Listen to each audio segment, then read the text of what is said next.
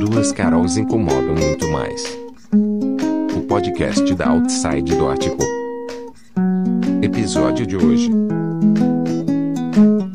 Incomodando Daniel Esteves, da Zapata Edições.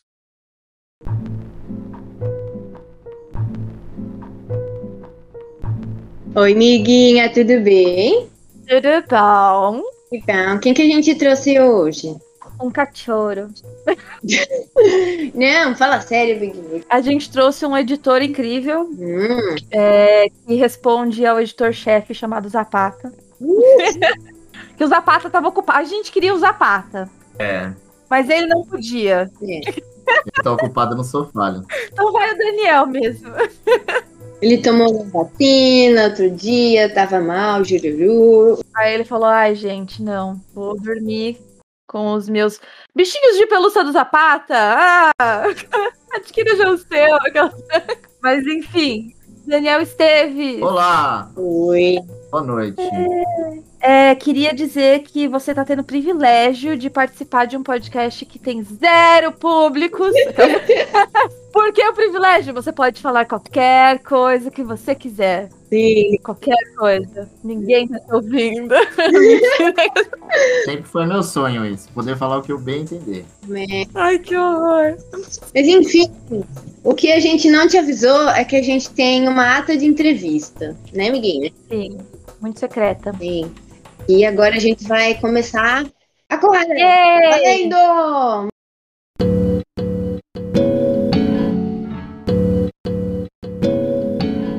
Muito bem, primeiro, quem é Daniel Esteves? Ah, Daniel Esteves é um jogador de futebol frustrado Ô, não! Começou legal. Que virou roteirista e professor e editor de quadrinhos. Eu tenho um espaço onde eu dou aulas, que é HQ em Foco, e um selo de quadrinhos independentes que é a Zapata Edições. Não parece, parece uma pessoa nada frustrada, né, amiguinho? Não, meu eu, meu eu frustrado é meu eu da infância, assim, só. Ah, Aquele que queria ser jogador de futebol. De resto, tá tudo certo. a sua criança interior tá muito triste. Exatamente. Tá. Muito bem. Ai. Próxima pergunta. É, quem é Zapata? O Zapata, essa resposta, ela é. Ela tem três- três dimensões, né? Ai, meu Deus. Zapata é um revolucionário mexicano que lutou pela, pela refo- reforma agrária no México e pela devolução das terras aos índios e pequenos camponeses. Zapata é o meu selo de Uhum. quadrinhos independentes. Zapata é o meu cachorro e tá deitado no sofá ali, a poucos centímetros de distância. Tá meio jururu ali hoje, que ele tá com alergia ali, coitado. Oh, meu Deus. Mas ele é meu chefe também, né? Porque ele não sei, eu não sei se existe outro, mas até onde eu conheço, eu acho que ele é o primeiro editor canino de histórias em quadrinhos. Nossa, Pode ser que exista outro, mas eu não tenho informações. É ele quem delimita. Não, agora é hora de passear. Livros depois, Daniel, livros depois. O meu passeio é muito mais importante. Exatamente. Ócio criativo é importante. Ele tenta me convencer que no passeio eu vou achar alguma grande solução para uma história que eu tô escrevendo, entendeu? E funciona? É, assim, de cada 300 passeios, talvez eu ache uma Ah, solução de de uma, alguma coisa que eu tô precisando. E, e como é que o, o Zapata surgiu na sua vida? E o selo também, né? Como é que o selo e o Zapata surgiram na sua vida?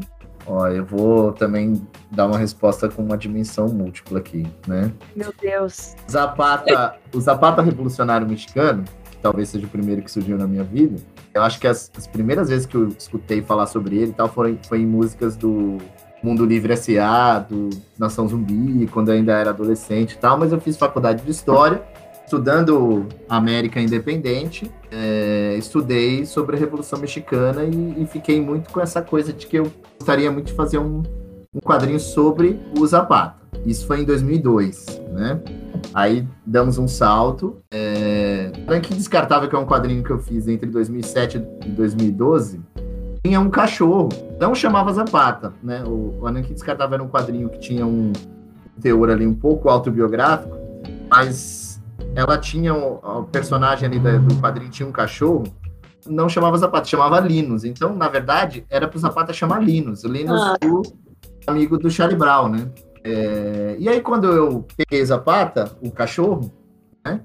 2011, eu chamei ele de Linus durante alguns dias, porque eu achei que, como o Ananke Descartável tinha um lado meio autobiográfico e o cachorro existiu primeiro no quadrinho, eu achei que no- na vida real, então, ele também deveria chamar é, Linus. Mas eu fiquei chamando ele de Linus alguns dias e não deu certo, não achei que não combinou. Bateu o nome, né? É, ele acabou virando Zapata. Aí, depois de um tempo, eu já publico quadrinhos independentes desde 2002, 2003 e tal. Mas aí eu sempre. O selo chamava HQ em Foco. Uhum. Mas é um nome que eu não gosto, é um nome que eu dei quando eu tinha 17, 18 anos. Eu acho esse nome horrível. Eu acho esse nome horrível. Hum, Que foi meio de adolescente, né? É, exatamente, é um nome chato. E aí eu queria mudar o nome do selo, e aí virou então Zapata Edições a partir de 2014. Mas assim, de uma certa forma, o que veio antes de 2014, se você olhar no, no loginho lá tal, vai estar com uma HQ em foco. Mas é a mesma coisa, é uma continuidade que mudou de nome. uhum. Só que aí a, a parte da escola eu, eu tive preguiça de mudar, tem que mudar o site, coisa toda, então continua a HQ em foco até hoje. Hum. Posso ir para a próxima pergunta? Eu não sei, eu respondi a pergunta, talvez eu tenha tergiversado e não respondi direito. Acho que você contou uma, uma, uma história que engloba todas as perguntas que a gente fez. Queria saber de onde veio o Zapata e o nome do Zapata. E a editora. Sabe um detalhe en- en- engraçado? Hum, Um dia eu tava passeando com o Zapata, e aí eu encontrei uma moça passeando com um casal de cachorros igual ele, né? O Zapata ainda era filhotinho e tal, e o, e o casal de cachorros também era filhotinho. gigantes, né? É, aque- aqueles filhotes que já são grandes, né? Aí eu comecei a conversar com a mulher e tal, e eu perguntei qual que é o nome dos, do- dos seus cachorros e tal. E aí o nome deles eram, era Linus e Lucy. Que a Lucy é, é a irmã do Linus no, no Peanuts, né? E eu falei, porra, eu achei que não combinou no Zapata, mas tem um Linus aí no mundo, né? Olha só. O cachorro do quadrinho existe no mundo aí. Que lindo, viu? Foi baseado na vida real, sim! Muito bom, muito bom. Bom, respostas respondidas. Vou para a próxima pergunta. Que aulas você ministra? Ó, então vamos lá. Eu dou aula diretamente de roteiro, né? Mas também para pessoal que faz quadrinhos, aí eu dou aula junto com os outros professores de desenho. Aí, assim, HQ em Foco existe já há bastante tempo.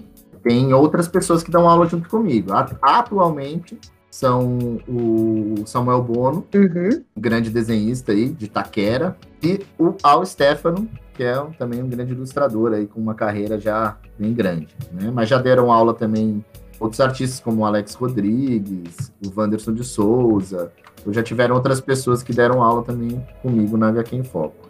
E aí, além da HQ em Foco, vira e mexe, eu ministro alguma oficina em Sescs e coisas da vida. assim. Sim! Faltei na sua aula. Canalha. A culpa foi sua. Devia ter avisado que a Caro entrava no seu lugar, né? Pois é. Não, eu estou matriculada. KKK. Foi só uma aula que eu perdi mesmo. Terça eu tô lá de novo. Não, considerando que são só quatro aulas, né? Você perdeu, tipo, 25% já. Que grosseria.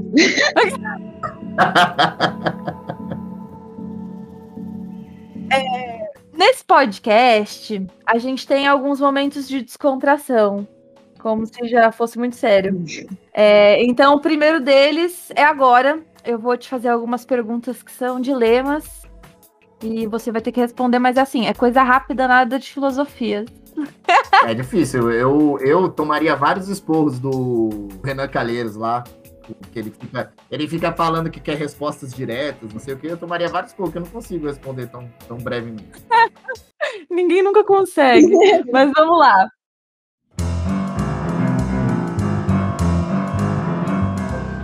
É, é possível se fazer um bom quadrinho com um roteiro ruim, mas com um desenho bom? Acredito que sim. Né? Assim, pode.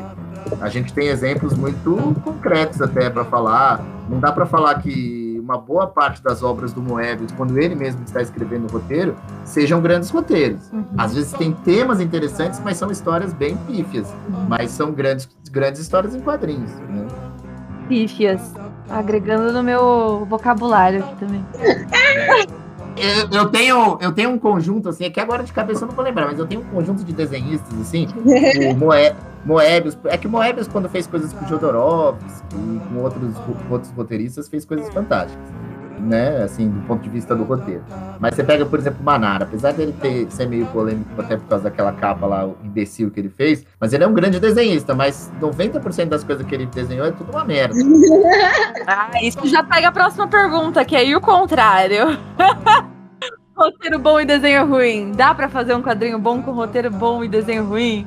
Dá também, né? Assim, é que o desenho precisa ser minimamente comunicar a história, né? Assim, se o desenho, mesmo na questão técnica, não seja tão bom, mas que ele consiga comunicar ali as emoções da história e tal, uhum.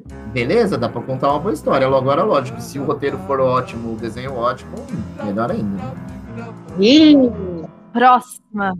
É, se o Zapata é o editor, coletâneas das Zapata Edições seriam almanaques? É... Desculpa. Eu ficou sem não acredito. Eu acho que coletâneas do Zapata Edições. Não tem, sabe que eu nunca fiz coletânea do Zapata Edições? Aí fica aí, você pode fazer almanac. É, mas é verdade, né? É uma boa ideia. A próxima. Você considera os quadrinhos das Zapata Edições bons para cachorro? Olha, ele, eu, eu, tenho fotos para provar isso, onde o Zapata está com a cara feliz lendo os quadrinhos das Zapata Edições. Então, no mínimo. Manda pra gente, por favor! É, os quadrinhos das Zapata Edições são bons, pelo menos para esse cachorro. Agora, voltando um pouco para a parte séria. Ah, eu vou ter que fazer o almanac. Sejam convidados para participar aí com uma história. Tá?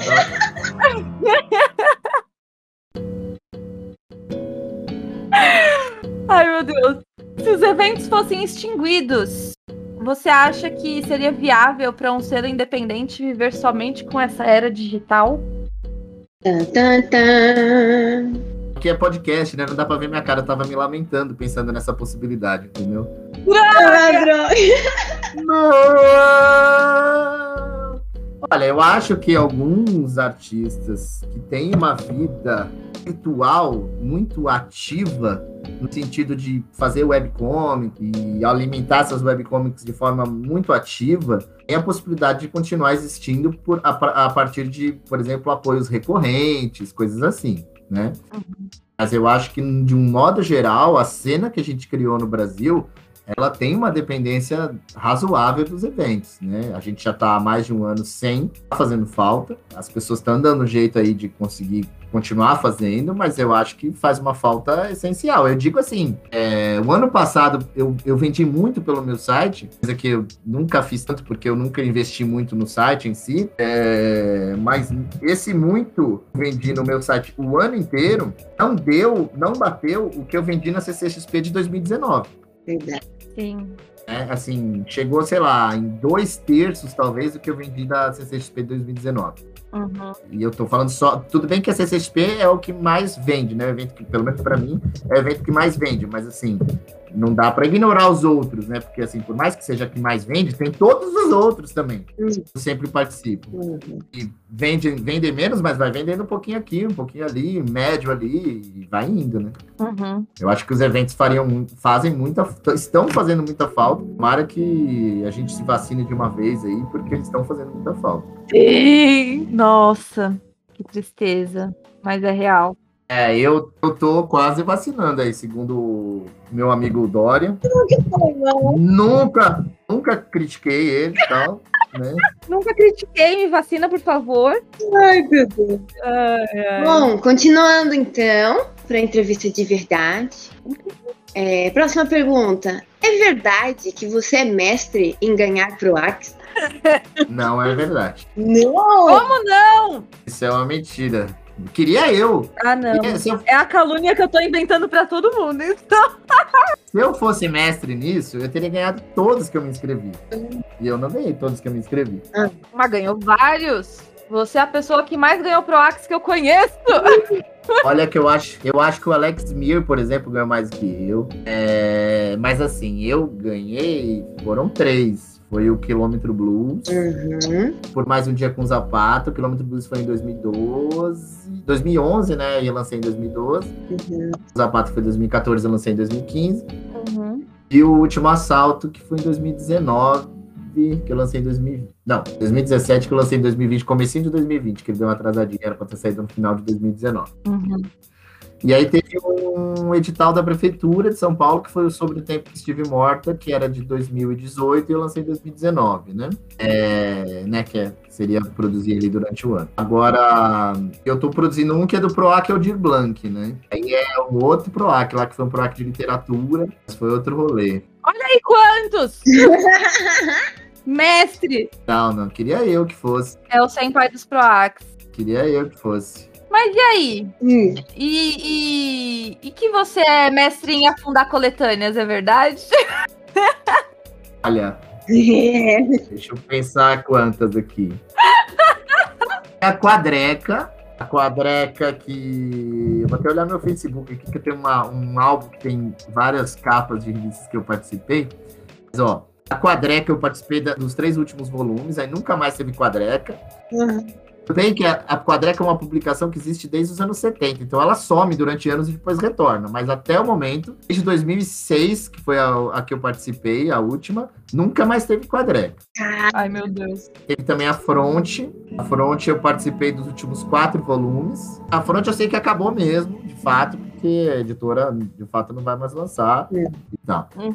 Aí teve a Garagem Hermética também, que eu, eu participei de dois números, mas não foi dos dois últimos números Ah, bom. foi do número 3 e, do, e foi do número 5. O número 5 foi o último. Aí, ó. Pelo menos uma. Acho que são evidências. Por outro lado, tem muito mais coletâneas que eu participei que continuam existindo. Por exemplo, a Café Espacial, eu participei do número 4, Por quanto tempo? Não sei. Eu participei do número 4 e do número 6, e ela tá aí no número 18, se não me engano, número 19. Continuando, próxima pergunta. É, qual a melhor técnica para você de escrever roteiros? Nossa, que pergunta tensa, né? Como, como é que você faz, assim, geralmente, assim? Um projeto tipo, ai, ai, que vontadinha de escrever, aí você faz o quê? Olha, eu sou bem caótico, assim, mas eu confesso que eu, eu tenho uma, uma questão de, de precisar de prazos e coisas assim. Precisar. Eu, eu preciso vislumbrar um projeto, ter assim, uma, uma concretude do que é esse projeto, escrever. Não que tenha sido sempre assim. Lógico que por muito tempo eu escrevia, saía escrevendo, coisas. Mas hoje em dia, assim, eu preciso muito ter algo concreto. Assim, ah, isso aqui vai ser um projeto que eu vou mandar pro PROAC. Beleza, então vou fazer. Ah, isso aqui vai ser uma revista que eu vou lançar na CCXP. Beleza, vou fazer. Se eu não tiver essa concretude do que é aquilo, do que é esse, esse produto final ali, vamos dizer, eu tenho sérios problemas em me concentrar para fazer, porque eu acho que minha, meu grande problema é, é a concentração, a falta de foco. Apesar da HQ em foco, tem uns alunos, uma turma minha de roteiro que o, a fotinho do, do grupo do WhatsApp é um logo da HQ em foco, mas botaram um S no logo da HQ em foco. Então é HQ sem foco, que é, de fato é um problema que eu, bem grave que eu tenho, que é de foco. Né? Então, assim, se eu não tiver prazos para me cobrar, se eu não tivesse esse- essa concretude do que aquilo vai ser, eu tenho graves problemas em conseguir concretizar as coisas, né? Em fazer as, as histórias. Agora, falando de um modo mais geral, sem pensar em mim mesmo, Hum. eu acho que uma coisa essencial mesmo para as pessoas, para escreverem, é ter um domínio daquilo que estão fazendo, né? Assim, não, não sair fazendo simplesmente, foda-se e tal, mas assim, organizar, é, saber onde está pisando, saber sobre o que está falando, um domínio do que é a trama da sua história que você está contando, né? Que raio de coisa que você quer, que personagem que é esse que você está fazendo, né? Ter, ter uma, uma segurança mínima ali da onde você está andando, para você não se perder nesse caminho tão tortuoso que é escrever um roteiro, seja de quadrinho, seja do que for, né? Sim. É, acho que até, até porque você tem um selo, né? Tem coisa pra caraca, tem. Sim. Tem muita coisa que você administra também, né? É, então, eu, eu, eu sou bom também em procrastinar, por exemplo, em perder o foco, em entrar em discussões inúteis no WhatsApp, em, te- em tentar convencer pessoas malucas de pararem de ser malucas. olha, olha, realmente é uma força de vontade que, olha, é divina, viu? É, então. Vou te falar. Eu ainda tenho aqueles amigos que ainda são propagadores de fake news e eu tento conversar com eles. É, eu, eu, Deus! eu levo a sério, assim. Você é muito forte. Levo como uma missão ali. Às vezes eu mando tomar no cu também, né? Meu Às vezes eu me irrito e falo, ah, vai, pá, pá, que te pariu. Tá também, né? Para de inventar isso fake. que eu pariu, vai se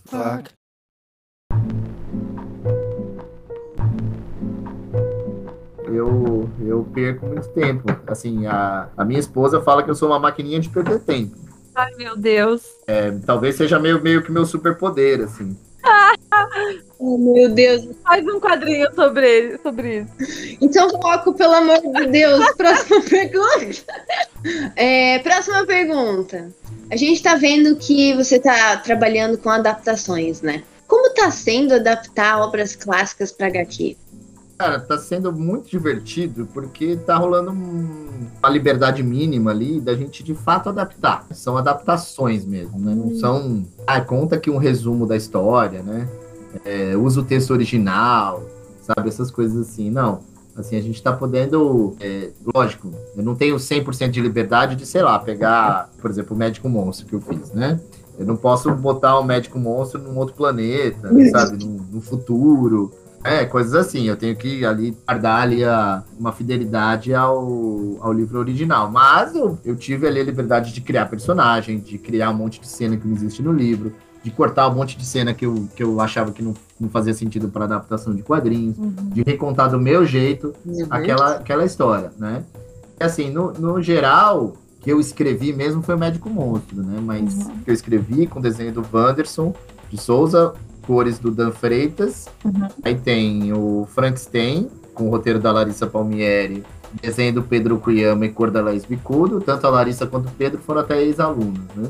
Uhum. Aí teve o Robin Hood, roteiro do Thiago Oaks, também foi um ex-aluno, desenho do Ricardo Souza e cores do Marcelo Pitel, que é um amigo de Eu adorei o sobrenome desse seu amigo, viu? Ah, é um pitel. é o sobrenome real dele, não é, não é apelido, é o sobrenome dele mesmo. Ai, meu Deus. E aí tem que tá para sair o Corcunda de Notre Dame com o roteiro do Lilo Parra, desenho do Samuel Bono e cores do Marcelo Pitel. Tá para sair a Anne de Green Gables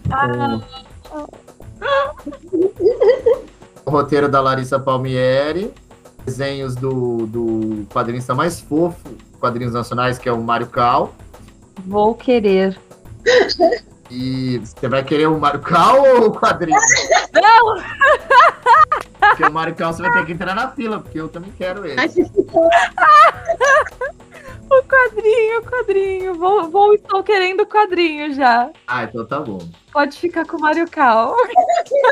Ah, o Mário Cal, infelizmente, já casou. Putz, que pena. Eu fui no casamento dele, eu peguei, eu peguei o buquê, mas não consegui impedir o casamento. É, e cores da Fabi Marques, o, o Anne de Green Gables. Esses, esses dois estão para sair, os três primeiros já saíram, esses dois estão para sair. Uhum.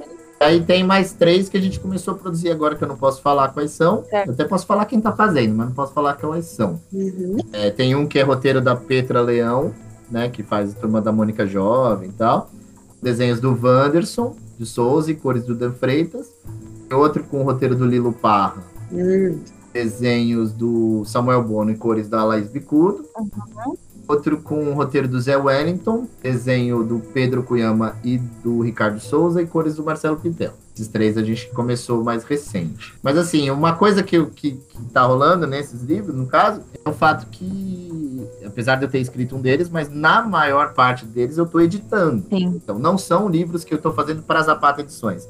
Eu tô editando para outra editora, é uma editora, é, a Ciranda Cultural, né, uma editora que, que lança uma tiragem até que razoável desses livros. Pelo menos os primeiros foram 15 mil de tiragem de cada um deles. Tem uma penetração um pouco maior ali tal do que eu está acostumado pelo universo independente. Uhum. E é uma experiência legal também de estar tá editando esse monte de gente. Apesar de eu editar muita coisa há bastante tempo, no geral são livros que eu mesmo escrevo. Uma outra coisa mais recente que eu comecei a editar de outras pessoas, algumas coisas que eram feitas por participações de aluno, como por exemplo o Zé Murai, o Hacking Wave, ou de parceiros de longa data, como foi o Salcerada do Al Stefano, o Correr do, do, Alex Rodrigues. Mas nesses casos aqui eu estou editando mesmo desde, desde da escolha dos artistas, quem vai fazer com quem. Uhum até a, a leitura do, das primeiras páginas do roteiro, de todos os passos do roteiro, vendo esboço, vendo lápis, vendo arte final, vendo cor. Então, realmente, trabalho bem bacana de, de também ver essa, esse monte de gente aí que tá fazendo quadrinhos um, não é o pagamento melhor do universo, mas que a editora tá pagando um valor razoável ali, tá, ali e tal. E, e tá fazendo um trabalho bacana, né? É, a galera tá podendo pagar os boletos lá com os quadrinhos também. Hum. E fazendo um trabalho lindo, interessante. Já vai acarretar a próxima pergunta. Sim. Que é: você fez tudo isso na pandemia. Foi. E aí? Então, foi maluco, porque na verdade, o contato da editora veio, tipo, sei lá, em novembro de 2019, outubro de 2019, eu não lembro quando foi assim o primeiro contato. Só que eu tava ali num caos, terminando um livro, fazendo um monte de coisa, eu tava falando, ó, eu tenho interesse, mas espero pouco, né? Aí a gente começou a conversar no começo do ano, aí vai dali, vai daqui, fecha os valores, discute, vai ah, aí contrato, aí vai o contrato, volta o contrato, vai o contrato, volta o contrato, até fechar a versão certa do contrato quando a gente assinou de fato o contrato, era tipo fim de fevereiro, começo de março. Sei lá, primeira semana de março eu devia estar enviando os contratos por correio para editora. Hum. Que foi quando de fato a gente começou a produzir mesmo. É, tudo bem, vai, os roteiristas já estavam lendo os livros, etc. Mas assim, quando a gente falou, pô, tá assinado agora, vamos fazer, né?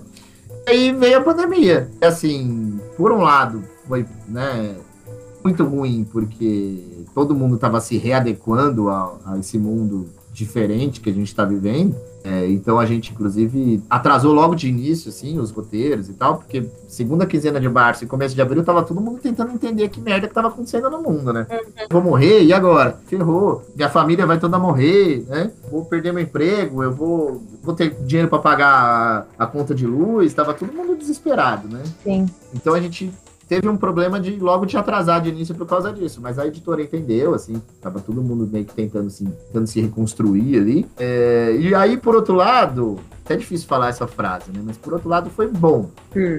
É ruim falar foi bom quando a gente fala em pandemia, né? Mas assim. É, dadas as circunstâncias, a gente entende o limite de bom.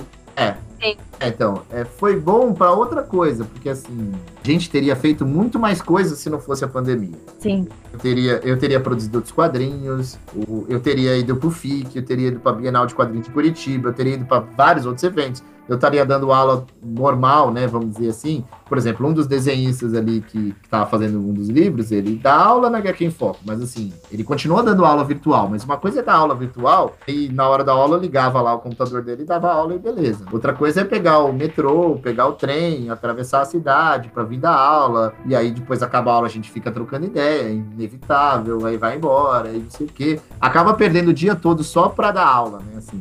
Uhum. Então acabou que todo mundo, depois que se entendeu dentro desse universo que a gente estava, todo mundo ganhou um pouco mais de tempo, né? Porque outras coisas que estaria fazendo normalmente não estavam. Uhum. Serviu até para o pessoal pegar o ritmo do trabalho, conseguir se entender e tal. Mas isso também foi um problema. Para você foi um problema, porque eu não sei, a Caru eu acho que também teve esse problema de, tipo, se adaptar com esse tempo extra. Sim. Eu, pelo menos no começo da pandemia, eu tava fazendo tanta coisa, tanta coisa, que não estava me sobrando tempo. E eu estava colocando mais coisas. E aí acabou gerando um conflito de, tipo, acaba a semana e você fala assim, putz, eu não fiz quase nada, mas você fez 500 mil coisas. Sim, sim. Que você não faria se você estivesse vivendo normalmente. E ainda assim você se cobra mais ainda. Uhum. É, então, mas às vezes eu fico pensando, nossa, se tivesse um mundo normal, né? Eu teria, sei lá, 30% do meu tempo tomado por beber cerveja com os amigos. É ótimo. papear, e fazer outras coisas, e viajar, e sei lá, né? Tá sendo pra trabalhar, né? Isso, porque precisa, a gente precisa dessas coisas, né? Uhum. Teria mais outros tantos por cento tomado por eventos e não sei o que, não sei o que lá. Então, assim, acabou que serviu um pouco, focar um pouco mais nisso, né? A gente, quando eu digo, são meio que os, os artistas no geral, não só eu. É, Uhum. Mas óbvio, a gente perdeu um monte de coisa fantástica que estaria acontecendo, e além de ter perdido um monte de gente fantástica que morreu por essa merda toda. Né? É, então é difícil falar, foi bom, mas é mais nesse sentido, né? Que todo mundo ganhou um pouco mais de tempo. Mas é isso, assim, parece que quando a gente tem mais tempo, entre grandes aspas, parece também que fica aparecendo mais coisa pra gente fazer. Sim. Às vezes eu me pego pensando que, cara, eu trabalhei tanto esse último ano, mas parece que eu não fiz nada. Sim. Bizarro. Meio bizarro isso. Nossa, é, eu e a Caru, a gente só foi perceber quanta coisa a gente fez, acho que no evento do fim de semana passado. Porque aqui a gente tava conversando sobre produções, e aí a gente falou sobre as nossas produções. Aí os meninos falaram, tipo, uai, vocês falando que não tem nada e não para de chegar quadrinho? Vocês começaram em 2019 e a gente falou assim, tipo, ai, mas, é. mas, mas tá sobrando tanto tempo na minha semana, por quê? É, tá sobrando. Eu não vou parar nunca, ninguém vai me impedir. Vocês se lascaram, né? Vocês ficaram um ano na normalidade, aí o segundo ano de quadrinho de vocês já virou pandemia, né? Poxa, assim, a gente estava ansiosíssima para ir no FIC. A gente tava... evento, já tinha evento combinado para ir, né? Que foi cancelado.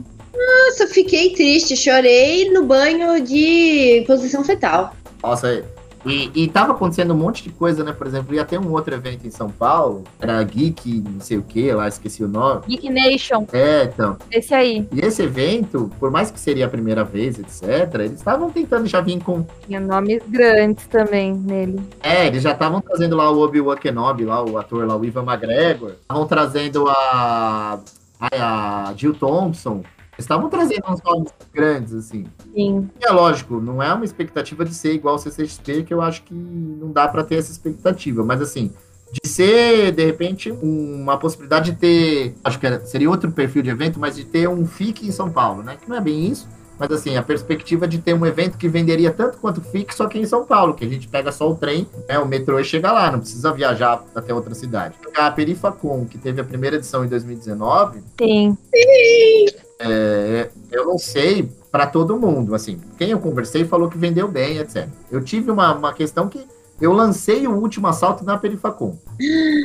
Ele atrasou um pouquinho, e aí, quando eu vi, já estava ali com ele pronto, quando eu vislumbrei o que ia acontecer a mais à frente, eu falei, pô, agora eu vou lançar na Perifacom, segura um pouquinho aqui o livro e lanço lá na Perifacom, que eu acho que faz todo sentido lançar o, o, o livro lá, tal, conversa bastante com o próprio evento. Então eu lancei lá e foi uma resposta muito bacana, assim. Ai, que bom. Um, né, um, um retorno muito legal foi praticamente um dia bom de CCXP, sabe? Legal! Caraca! É, tipo, e aí de repente esse ano ia ser dois dias de Perifacon, né? A PocCon, que eu não, eu, eu não fui, hum.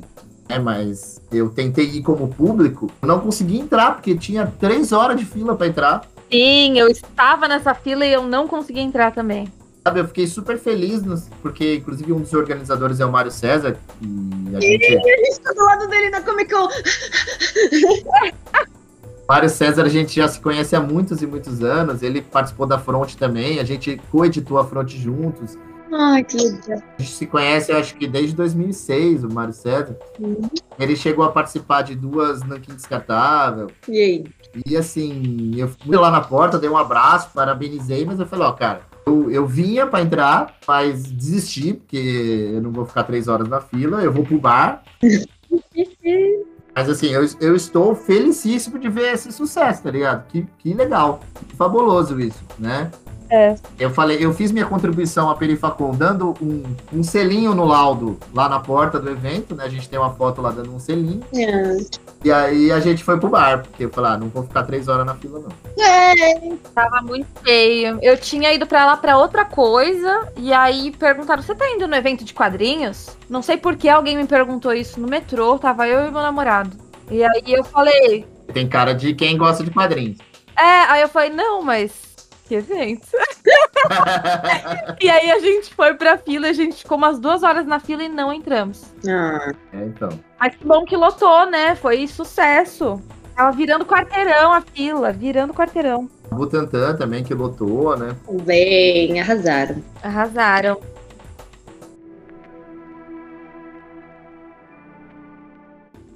Bom, Bom, vai, menina. ah, kkk. Não, eu ia falar, a gente vai entrar em um outro momento de descontração, mas agora da Caru, né? É, eu pensei perguntinhas interessantes pra fazer pra você.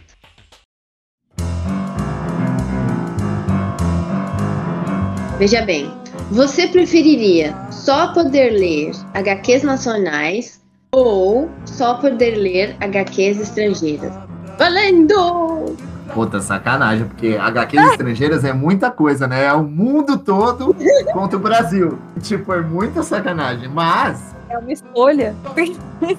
se eu tivesse que escolher entre um ou outro, eu escolheria pelas HQs nacionais, Ah. não por patriotismo nem nada do tipo, mas porque isso, isso me afeta diretamente também, né? Tipo, é, eu não poderia ler, se eu não pudesse ler, se eu, se eu só pudesse ler os internacionais, eu ia ter que deixar de ler quadrinho de um monte de gente legal que eu conheço pessoalmente, de muitos e muitos autores fabulosos que eu conheço. Então eu teria que ler os quadrinhos nacionais. Tipo a Caramba Boulos, a Caroline. É. Mas, mas sabe que nas minhas prateleiras, Hum, a prateleira que mais cresceu nos últimos anos foi exatamente a nacional. Assim, é, ela foi se espalhando. Ah, eu tô me esforçando pra crescer minha prateleira nacional. Ah. Tem um site que chama é, www.zapataedições.com.br. olha o diabá. Ah, Você pode pegar, Olha ele. você pode pegar várias coisas para crescer a sua prateleira de quadrinhos nacional. Não, o pior é que eu tô, eu tô me organizando pra comprar quadrinhos seu, esses quadrinhos que você fez o, a edição dos clássicos também. Porque eu dei a louca outro dia e saí comprando coisa no Catarse e tô fodida agora. Aliás, o, não, não adianta fazer um jabá aqui, porque não sei quando isso vai ao ar, mas o Médico e o Monstro estava de 25 reais por 16 reais lá na Amazon, esses dias aí que eu vi. Na Amazon? É. Caraca, ainda tá com. Vou comprar. É isso. Gente, sai 47 reais os três quadrinhos juntos: Robin Hood, Frankenstein e o Médico e o Monstro. É, exatamente. O preço normal seria 75, né? Então acho que tem um, um- dos outros três, dos outros dois, tem um outro que tá com uma promoção boa e um deles que tá com uma promoção menor. Eu não lembro qual é qual, assim, de cabeça. Então vai lá ver, gente. Promoções, muitas promoções no Plochig. Agora, meu site também sempre tem promoção. E pra mocinha? Ah, não é promoção. KKK. Eu tô, inter- eu tô interrompendo o momento de descontração da Caruso. Vai, amiga, vai, segue! Ai, tá. Bom, mas enfim, próxima pergunta. Você preferiria, presta atenção, só poder ministrar aulas online ou só poder ministrar aulas presenciais? Olha, online ele permite algumas coisas muito legais, que é, por exemplo, eu dar aula para pessoas que estão longe e tal. Mas vai te ferrar online, não dá para beber cerveja com os alunos no online. Não dá para, sei lá, passear com os zapata no fim da aula com os alunos. Um monte de coisa que não dá para fazer festa. Não dá pra fazer nada disso no online. É. Online, aguento mais online. Inclusive, eu vou desligar esse papo aqui porque eu cansei desse negócio online. Por favor, só mais um pouquinho. Já a gente vai sambando por aí de jacaré. Sim, eu tô fazendo certificados pra todo mundo. Quando você se vacinar, me manda fotos pra eu te mandar seu certificado. Vou mandar. Ai, meu Deus. Muito bem, muito bem. Agora a última, hein? Presta atenção, essa é a mais importante. Ó, você preferiria ser o editor da editora Zapata, presta atenção, ou ser o cachorro Zapata? Olha. É... é que o editor da editora Zapata é o cachorro Zapata. Ah, pô! Então, você prefere ser um cachorro ou um cachorro? É, então. Olha, ele tem uma vida boa, viu? Vou te dizer que é bacana. E coitado, ele não, ele não consegue uma parceira e tal. Ai, meu Deus. Adora essas coisas, né? É, é um, é um problema. Eu tenho uma vagabundex. Ela é muito safada. É, mas eu acho que ela é pequena, né? Não dá certo. É. Pro que ele tem interesse não vai dar certo. Não, ele é um golden. Acho que você vai estragar minha cachorra. Exatamente. Coitada da Filomena, coitada. Meu paninho de chão. Se der certo, você vai ter que fazer uma cesárea nela. Ai, que horror! Não, ela é castrada, ela só é safada. É, ela rasga bíblias. Satânica. Rasga a Bíblia. Como assim? Sim! Eu acordei com uma bíblia despedaçada em cima de mim e ela toda feliz, tipo, eu que fiz. Olha só, Zapata, você precisa aprender uns negócios com a cachorra dela. Cachorra do demônio. Já te solta na frente da igreja ali, já a galera saindo da igreja já rasga a Bíblia deles. A gente chama ela de filopeta aqui em casa, justamente porque ela é um demônio, Bacana. né, filha? Ai, como o podcast chama Duas Carols Incomodam Muito Mais, a gente tem que te incomodar mais um pouquinho.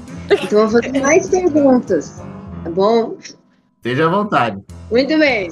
Você preferiria só poder usar tênis pra sempre ou só poder usar chinelos pra sempre?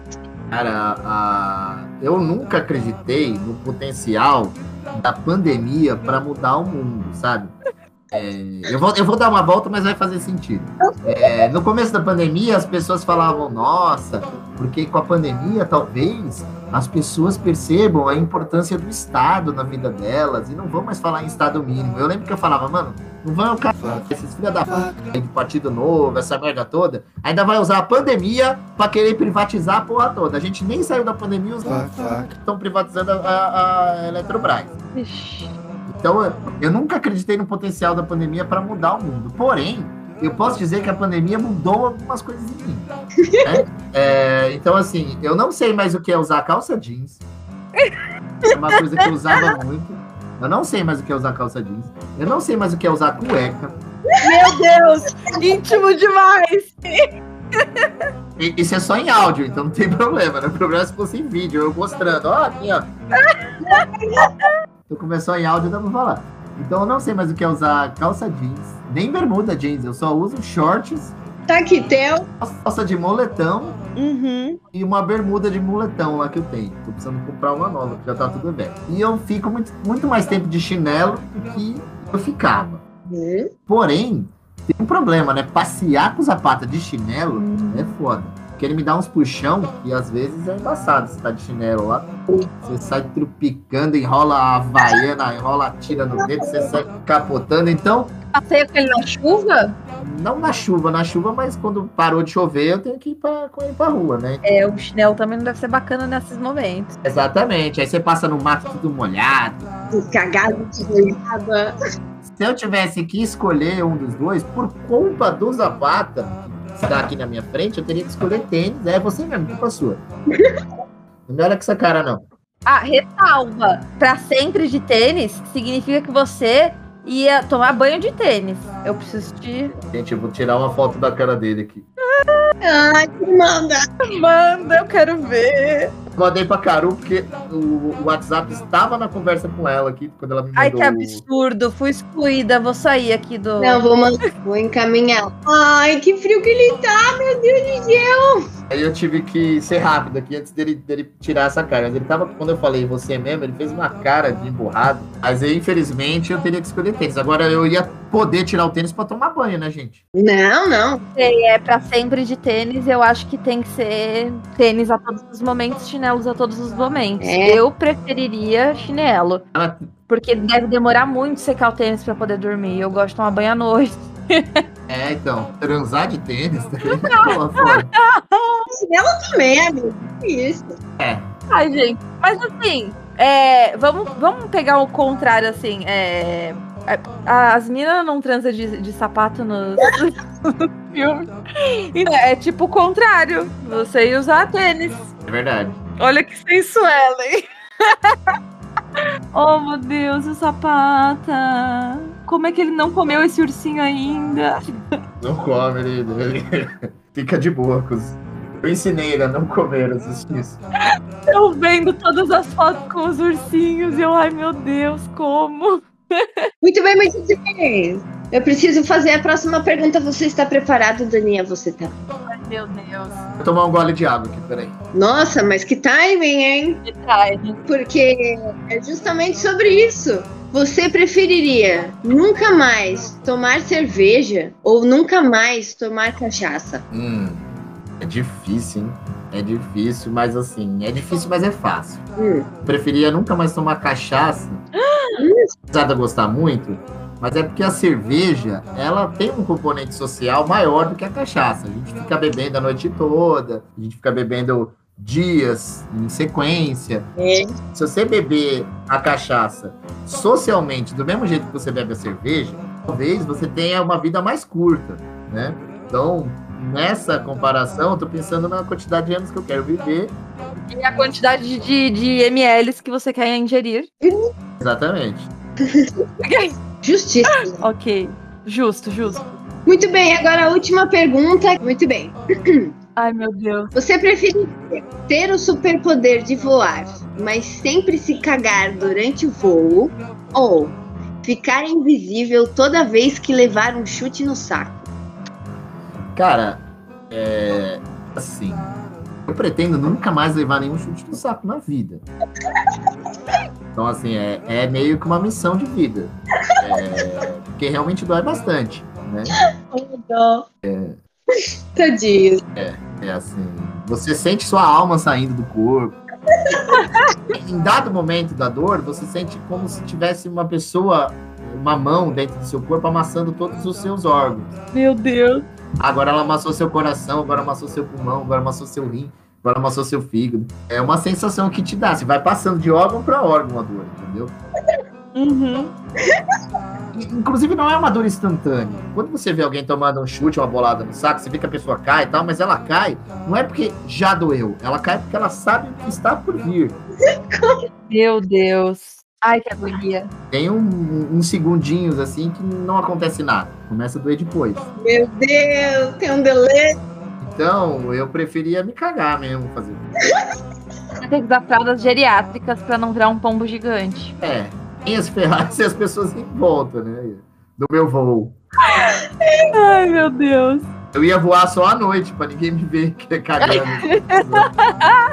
De onde veio? Vou dar uma voadinha aqui e tal. Pá. Vou voar só na praia à noite, né? Ai, que horror. Bom, a gente tá indo pros momentos finais. Sim. Então,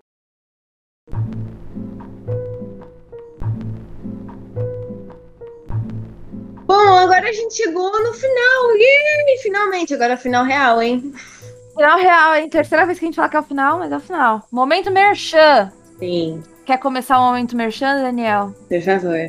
Então, quem quiser conhecer meu trampo, tem o site Zapata Edições, zapataedições.com.br. Lá vocês encontram quadrinhos que eu produzi desde 2007, é, principalmente os mais recentes, como O Último Assalto, Sobre o Tempo que Estive Morta, São Paulo dos Mortos, Bichos e outra, outras HQs. É, além de HQs de parceiros como Salcerada e tal. E, inclusive, tem versões em PDF muito baratinhas lá, porque às vezes você, putz, tô sem grana e tal, mas tem as versões em PDF por um preço super camaradas.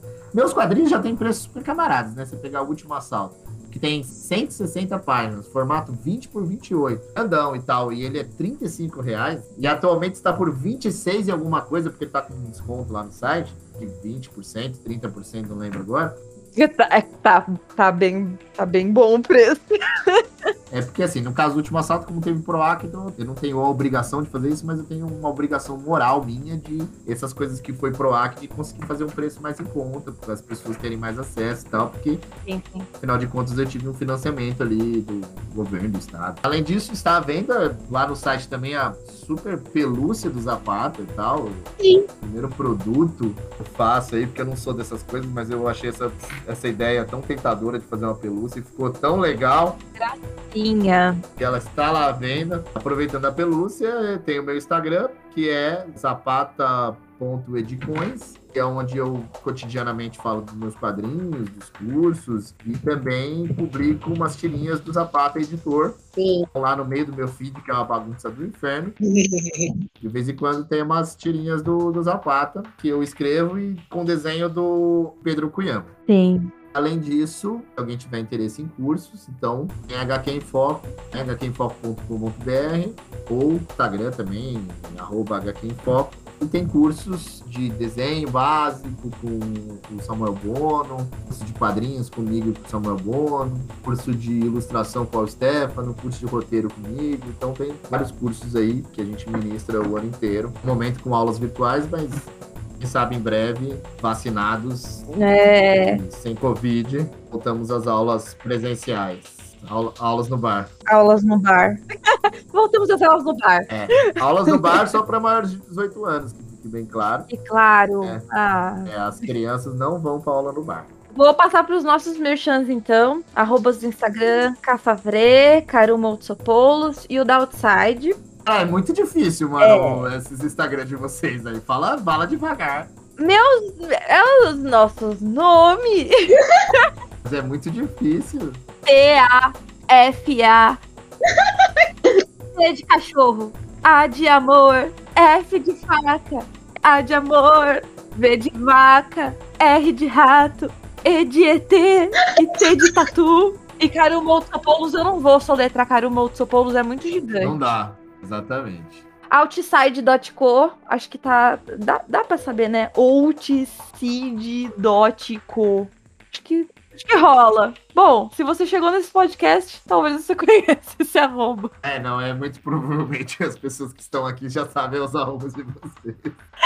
E é, caso você esteja ainda conosco, parabéns! Você é o ouvinte número 1! Um. Você acaba de ganhar o primeiro capítulo da Cabana em formato digital que sempre esteve disponível. Pode pegar o seu prêmio no link da bio. Beijos! Eu vou lá pegar primeiro esse prêmio, que eu já tenho.